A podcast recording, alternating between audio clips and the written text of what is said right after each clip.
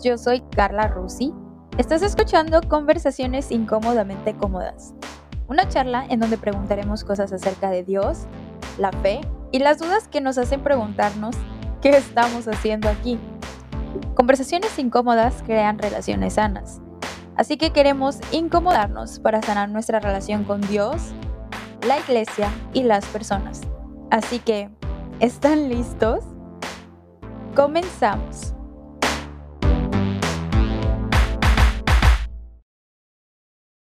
Hola amigos, ¿cómo están? Estoy muy contenta de estar nuevamente con ustedes. Estoy muy emocionada porque hoy tengo unos amigos increíbles y un invitado que está de 10. Pero si es la primera vez que nos escuchas, bienvenido a Conversaciones Incómodamente Cómodas. Y pues bueno, si es la segunda vez que nos estás escuchando, pues bienvenido nuevamente. Si no tienes idea de qué es lo que va a pasar el día de hoy, hoy vamos a tener una clase de conversación acerca de las preguntas que normalmente nos hacemos cuando tenemos alguna crisis existencial o simplemente cuando le queremos preguntar miles de cosas a Dios y no sabemos cuál es la respuesta correcta. Les voy a presentar primero a mis amigos que van a estar charlando el día que van a abrir sus corazones, que van a ser vulnerables. Les presento por aquí, tengo a Emilio González. Hola Emilio. Hola, hola Carlita. Hola a todos y todos. ¿Cómo estás Emilio? Muy bien, bastante emocionado por la plática del día de hoy. ¿Estás emocionado? ¿Estás listo para guachaguachear? Sí, vamos a hacer lo posible porque esta sesión va a ser interesante es, haciendo Spanglish aquí. Perfecto. Por este lado también está Julio y Eli Papín. Bienvenidos, amiguitos. Bienvenidos a todos. Es un gusto estar con ustedes y trajimos nuestros kiwis y nuestros melones para platicar con ustedes. La vamos a pasar muy bien y esperemos que todo esto sea de bendición para sus vidas, de manera que pues sea un gran momento, ya que pues muchas de las preguntas que vamos a formular el día de hoy que van a ser contestadas van a ayudarnos mucho a, a todos, a todos los que están escuchando. Qué increíble, sí. Y por el otro lado también tengo a mi baterista favorito, Esaú. Esaú, bienvenido. Hola, hola, muchas gracias aquí, gracias por la invitación y, esto es increíble poder compartir con más personas y el tema está increíble, como ya lo dijeron eh, Julio y Eli Pampin. Va a estar buenísimo. Para aquellos que les gustan los podcasts, Esaú tiene un podcast buenísimo acerca del matrimonio, si quieren llorar, si quieren orar por, por ese matrimonio que están formando, él, él es atemporal, es perfecta para ustedes. Así es que más tarde les vamos a dar los datos de Esaú para que los sigan también a ellos. Y pues bueno, vamos a empezar, que para eso venimos, diría que, es mole. Eh, para los que preguntan que por qué Guachaguachar, el día de hoy tenemos un invitado increíble. Nosotros lo conocimos por Alfa. Eh, nos toca cambiar el, el, el idioma en este momento, así es que, amigos, ¿están listos? Listo. Listo. Perfecto. So we want we want to say welcome, Ben. Thank you so much for being here. Thank you for yeah for being here. Oh, thank you so much for having me. Hola a todos. Is that what we're saying? Bienvenido a todos. Is that yeah. close? Yeah. Thank you. Perfect. Gracias, everyone. Thank you for having me. I'm so happy because uh, we we are going to talk about purpose and dreams, right? Mhm. and Ben yes, like yes. Okay. Yes. Yeah. Uh, Yeah. yeah.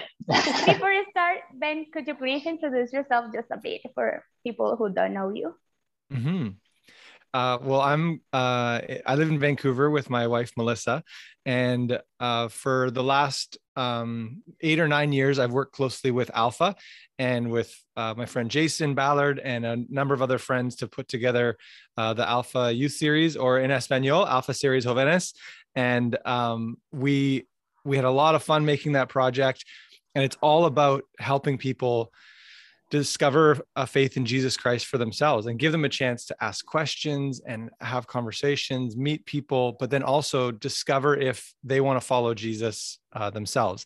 And before that, I was a, a youth pastor at a church. And so I worked with, I was a youth worker at a church and I really loved it. And so then, and then now I don't work full time for Alpha, but I still love doing work that includes helping people find a faith for themselves and ask questions and discover the love of God for themselves. Yeah. Yeah, it's amazing because uh, I I can see uh, Ben in the Way Church. We are in this church here in, in Vancouver, and the last time he was in in he was singing this reckless love and i was so like oh my god he's singing it was fun. It was a little fun. I, am going to put the video here. I, i'm kidding. Oh yeah you have a video of me singing reckless love. It's true. Yeah. i like that.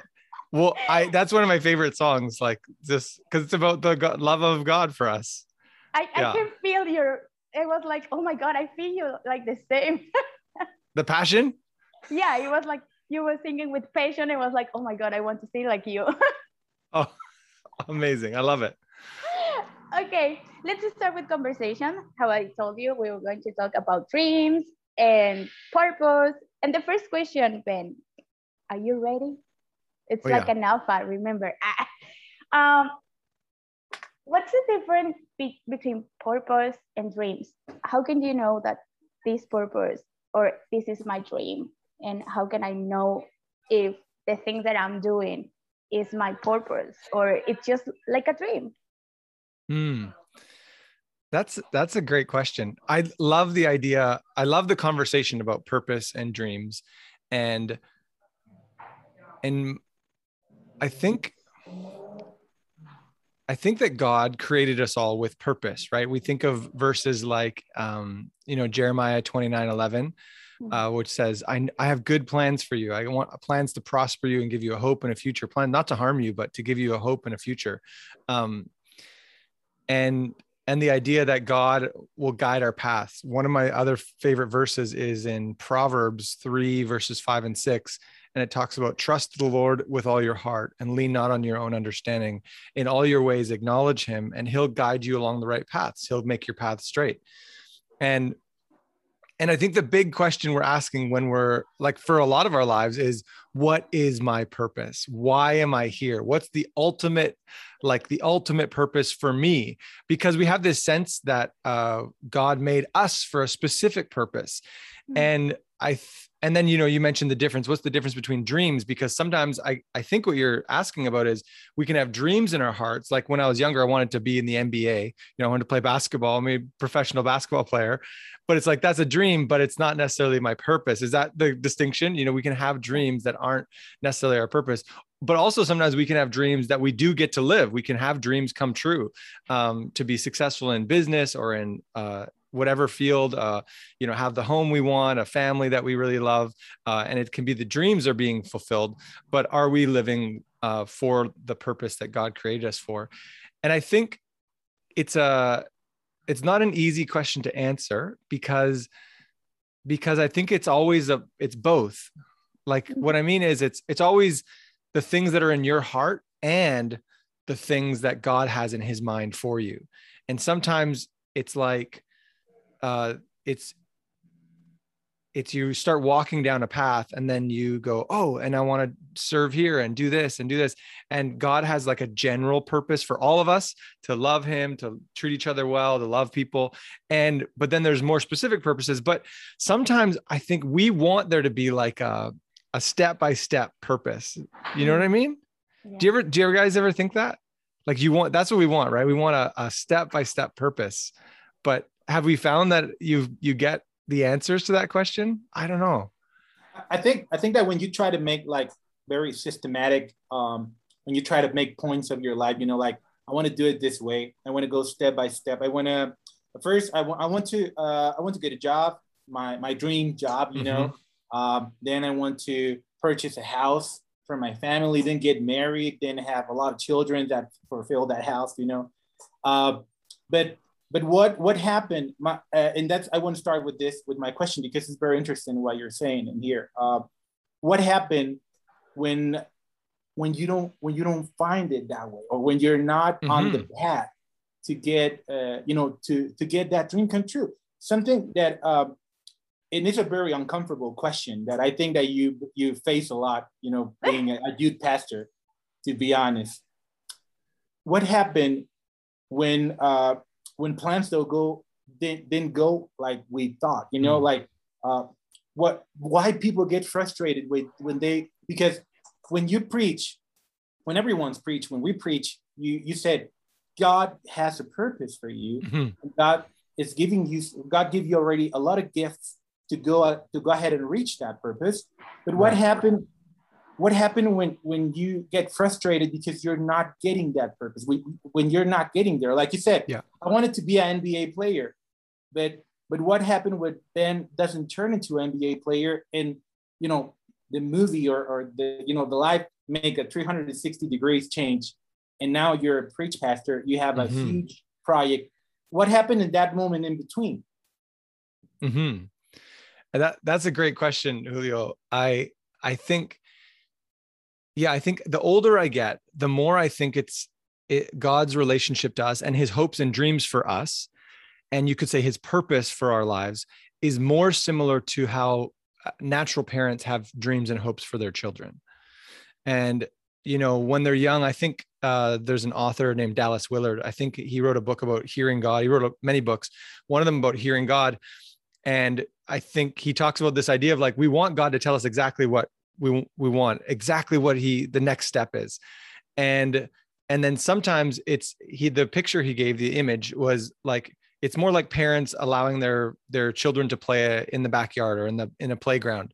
They're not going to tell them uh, they're not going to tell them what exactly to do. Okay you have to go on the slide. You have to go on the swing. You have to go on this next. No it's like here's the there is boundaries but it's like play within the boundaries and go in this kind of space and and that when you think of it relationally like that how parents you know we actually we don't like when parents have too specific of a plan for their children right? When when parents have too specific of a plan that we start to call them overprotective or they're too controlling or they're too strict uh, you know and you see this with some of the professional athletes that who, are, who grow up and their parents are like they're going to only play you know only do gymnastics or golf or whatever it is you know and it's like wow that whole their whole life or music you know their whole life was shaped by their parents saying they had to do this uh, and some good things can still come from that but the parents we really like to see the style of parenting is actually more freedom. It's love trust relationship.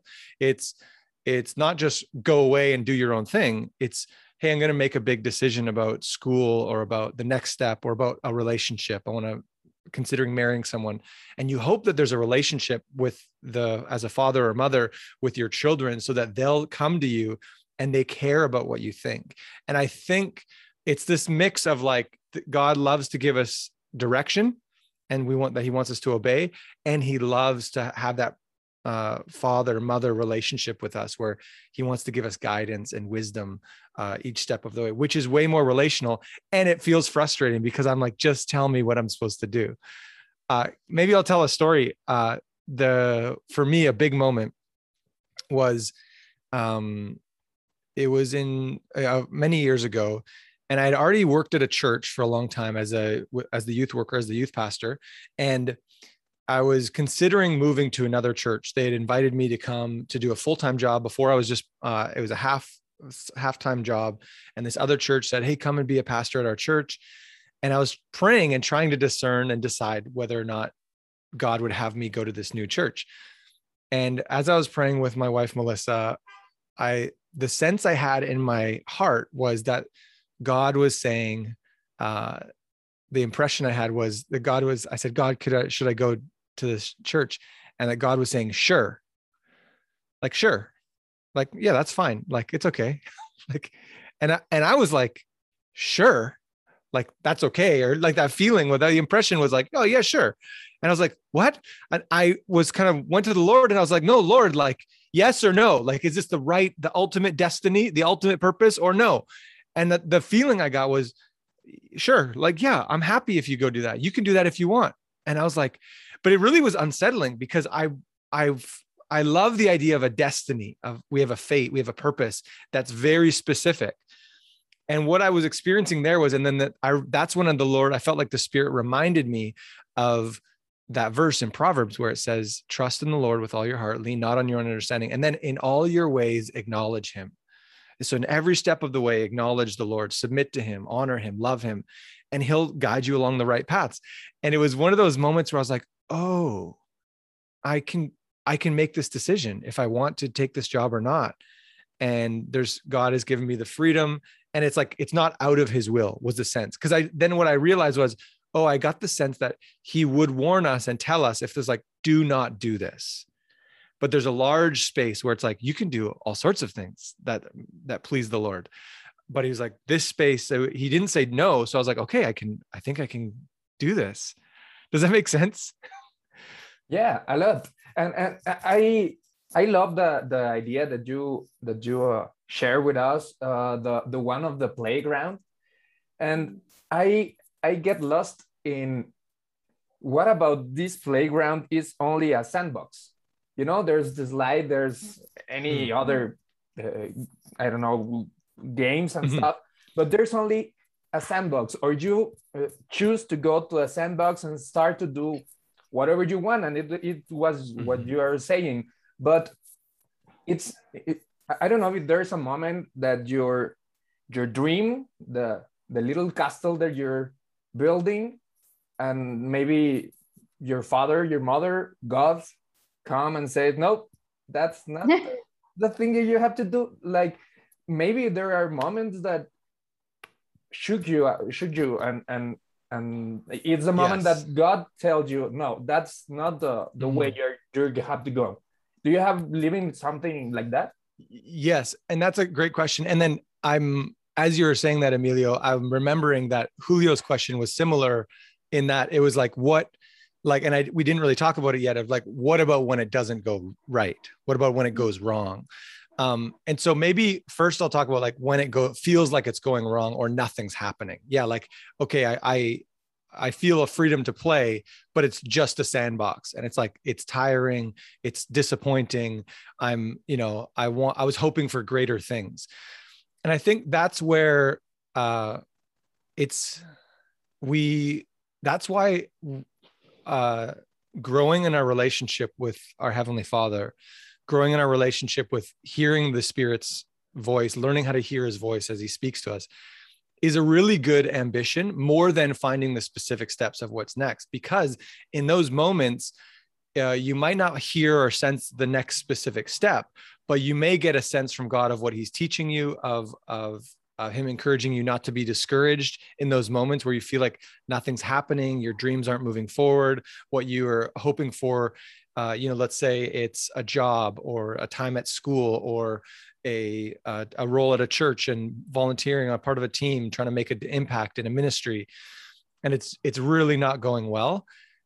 There, you need a relationship with the Lord Himself to to get you through those times, and and I have an imagination that that God would guide us sometimes to stay in difficult situations and sometimes to leave. Mm. And so, and again, it would be that sense of freedom. The Lord would be like, like, like, no, stay. Like, or, or, or, yeah, if you want to go, you can go. Or yes, you know, stay here. And there's something really beautiful. You know, we love stories. Uh, we don't like being part of the story when someone goes through a really hard time for a really long time. Like it's very difficult, struggles for a long time. We don't like being the person in that story, but we it's inspiring when we hear someone has gone through struggle for so long. And then maybe God does something beautiful and brings about some of their dreams and, and the impact and influence they wanted to have in their lives. Uh, and I love stories like that. And and so that's inspiring. So sometimes we get that sense from the father stay like keep going. Don't give up. Don't give up. Don't give up. I'm Mm. with you. I'm with you. Um, keep loving these people. Keep serving these people. Keep trying. Uh, and then there's other times when we get a sense of like oh no this is just the wrong time. I've had moments like that when i felt like and it's usually whenever i feel like i i i strive or grab i try to grab dreams like Mhm. uh like and try to pull them closer to me uh and I, I can't describe it because it's not it's different than when I'm just working hard towards a, a goal. It's like when I try to like force it maybe and like manipulate it or strive or struggle. And then I feel like it it changes. And then there's something in my heart that goes like I feel like the Lord's like, no, like stop, like re- pull back, trust, don't force things, don't strive, keep working hard, being faithful, you know, and I'll guide you. Um, and so that's that's some ideas that come to mind when I think about kind of both the Lord saying no and this time of struggle. Ben, I you said at the beginning, like, yeah, I have my dreams or I have my purpose, and God have uh, have some dreams for for me, right? And it, it's it's a question that people who don't believe in God or even me when I'm in difficult times, I'm asking like, okay, God, you have a purpose. Okay, you have something for me. Okay, and I know that I have a purpose, mm-hmm. right? And this is the the free will. Actually, we talked about the free will the first episode, and it's like, okay, how can I know that my dream, you know, like. Probably it's not something like I want to be famous or I, I want to be a superstar. I mm-hmm. want to be Hannah Montana. I'm kidding. but uh, but what happened in this case when you have dreams like I want to be a I want a, a family, I want a husband, mm-hmm. I want I want something yes. like uh, and something happened and I choose wrong yes. or something in my body I can I can have a baby or mm-hmm. how can how can you know that my purpose it's like my dream is have something like that but my purpose says like no or, or something that said yes how can how can we explain that or how can how can yeah. we understand these kind of things mm. and that that's a really good question as we were talking about the last thing and the like the sandbox and different things one of the ideas that came to mind was yeah what if you feel like you're supposed to go somewhere for school to study something and then you fail? You're failing a class. Mm-hmm. you're it, the big question is like is this the wrong path for me? Uh, and then the i can really relate to the family you know not the i've i found someone uh, to marry but now we've been trying to have a baby for many many years and we mm-hmm. aren't able to have a baby yet and so it's it is that's I, I feel that really personally with my melissa and i because we're praying and we're trying to start a family and we've seen the doctors and we're kind of saying okay and we want to i think we'll start a family regardless through uh, adoption or foster care but still hoping that we can also have uh, yeah. children from by natural birth as well and so it yes that i love that you brought up and and there's a lot of things we could talk about there but one of the big things i think we should talk about is how it messes with our heads. Like it mm-hmm. it makes us feel what did i do wrong? Was it because of my sin or disobedience? Or yeah where did i go wrong that god would do this for me? And or why is god taking this away from me? And i think then we're getting into the conversation around suffering which is very big right? The love mm-hmm. of god. Okay god loves us. He takes care of us. And there's suffering in the world. And there's there's pain.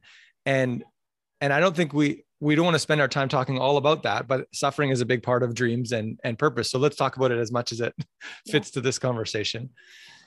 And I think uh, the the challenge for me uh, in my journey of trying to start a family with Melissa is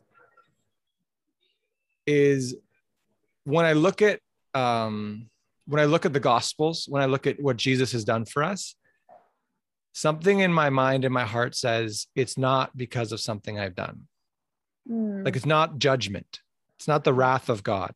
Now that's different if, you know, there's some situations that are because like if I don't ever study and I'm going to fail the class and I don't, you know, don't do any of the homework, it's like, oh yeah, that's, yeah, it's because I've done, but it's not because I'm, I'm bad or wrong or, you know, but with something that's, you don't know the reason why, and there's suffering or tragedy happens in your family.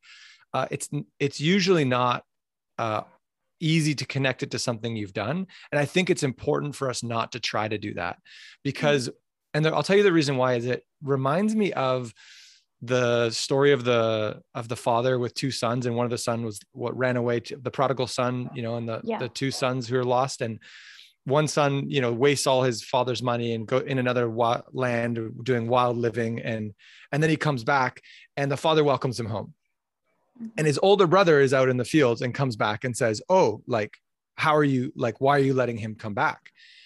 And the way i see the stories is i often see my i used to see myself when i was younger in the younger brother. Like wow god is so merciful and loving and kind he welcomes me back even if i was dirty. You know he kisses me he embraces me. And there's like that song like uh like that other song about the love of god. Uh do, do they translate it into uh into spanish? The one where it's like and heaven meets earth like a sloppy wet kiss. Do you have that one? Oh, oh how he loves us. The one so. for, for, uh, Jesus yeah. culture, right? Jesus culture, yeah. Oh, yeah. how he loves how he us. us. how he loves us so right and maybe and they change they they change the word for some churches they from heaven meets earth to a slop with a sloppy wet kiss which is the image of the prodigal son's father story and to uh, some people said heaven meets earth like an unforeseen kiss but i like sloppy wet kiss it's just more beautiful it's more you can feel it but the the reason i think of that song is because or I sorry, now I'm getting distracted by the song and the story because it's so beautiful. I used when I was younger, I used to think I was like that younger son. That's what I was saying. Now, when I'm older, I start to relate more to the older son, older brother, because because now I've been trying to obey. I've been following the rules. I've been doing everything. So then the father comes out and I'm like, hey, what about me? like i've been doing everything you wanted me to do. Like i'm trying to obey you. I love you. I like i i forsake i sacrifice i give. And and you're not doing these things for me. And my life isn't turning out like i wanted it to. And the father's response to the older brother is similar. He goes out. He goes out to him and he says and then his his response is my son like everything i have is yours and the son was saying i've been slaving for you and the father says my son and so sometimes we put ourselves in the position of like slaves and we're we're trying to just stick to a religious code and check off the things on the list. And then we want to hold the list up to God and say, "Look, I did all the things." So now be and he's like, "Wait, what?" He's like he took the list, the religious list, the law on himself on the cross. It was all the things we could never do. And he said, so the he took the whole system and he put it on the cross and he took it on himself. And I know I'm getting now, you're getting me excited. Now I'm going to start like really like passionately sharing.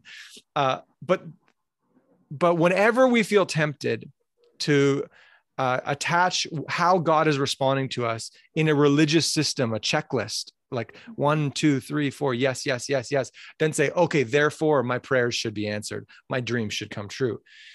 God is is he he's saying, no, no, no, that's not how it works. Mm. It's actually grace. Now we're in a, we live in a, an age of grace. We're forgiven. He sent his spirit. He loves us. And there is suffering and pain in the world. And so now we're actually, instead of going to the list, we have to go. Here's the invitation, and it's frustrating, is it's an invitation to relationship. It's invitation like uh, in the Psalms uh, to cry out like, how long, O Lord?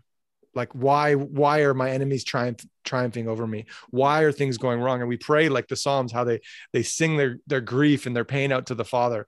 And and that we're join we can join in on that.